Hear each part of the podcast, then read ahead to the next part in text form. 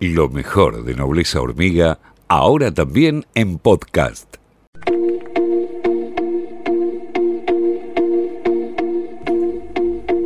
Ocho y 17 de la mañana en este miércoles 13 de marzo, momento de repasar algunas declaraciones de eh, Soria, el que será nuestro nuevo ministro de Justicia, que em, dijo que los servicios de justicia eh, que espera ¿no? que los, los, servicios de justicia sean más eficientes, inclusivos e igualitarios. Así, así lo dijo.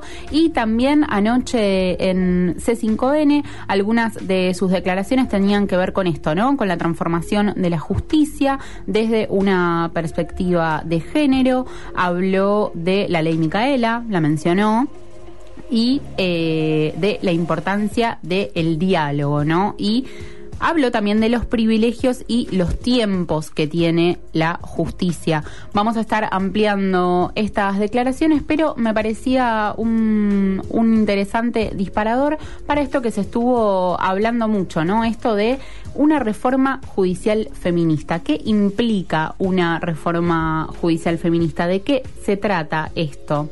Bueno, propone un cambio, ¿no? Un, un, cambio profundo del sistema de justicia patriarcal y cis heteronormativo en el que se escuche a las víctimas, se abandonen los estereotipos de género y estas caracterizaciones, ¿no? Eh, que vienen desde este sistema que se naturalizan en la sociedad como de eh, buenas y malas víctimas, ¿no? Un, un sistema judicial con perspectiva feminista lo que plantea justamente es, bueno, algo, ¿no? De esto que decía también Soria en sus declaraciones. Vamos a ir eh, analizándolo, siguiéndolo de cerca, a ver si efectivamente em, luego en, en los actos es así, ¿no es cierto? Pero esta perspectiva feminista plantea que se tengan en cuenta, ¿no? En las, en las decisiones de cada caso en particular, las relaciones asimétricas de poder existentes entre varones y mujeres y disidencias, ¿no? Y las comunidades em, de diversidades sexuales.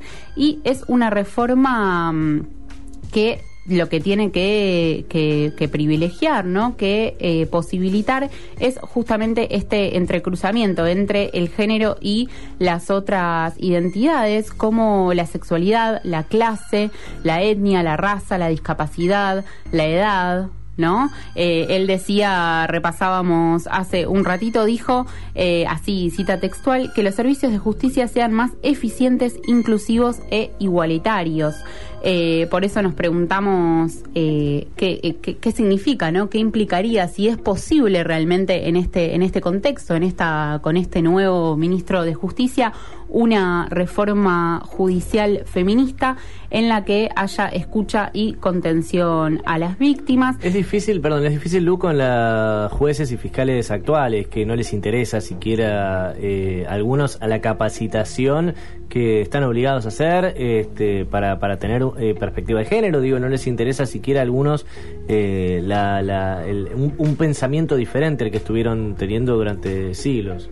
Sí, totalmente, porque, bueno, a esto se refería, ¿no? También eh, Soria cuando hablaba ayer en C5N de la ley Micaela, ¿no? Este cumplimiento de la ley Micaela, que efectivamente se realicen estas, estas capacitaciones para que justamente pueda haber, ¿no? Porque nos hacíamos esta pregunta, ¿es posible una reforma judicial feminista que abarque todos estos aspectos que estábamos eh, comentando? Y para eso ya hay una ley eh, que es la ley Micaela, esta capacitación que debe efectivizarse, ¿no? En, en principio.